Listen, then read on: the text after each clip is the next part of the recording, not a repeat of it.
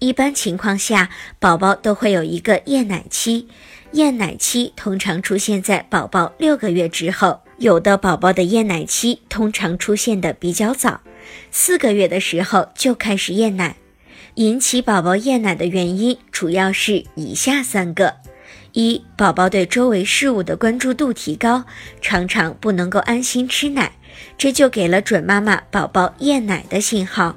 二、宝宝接触了一段时间的辅食，开始厌恶味道单一的奶水，所以宝宝就会不好好吃奶。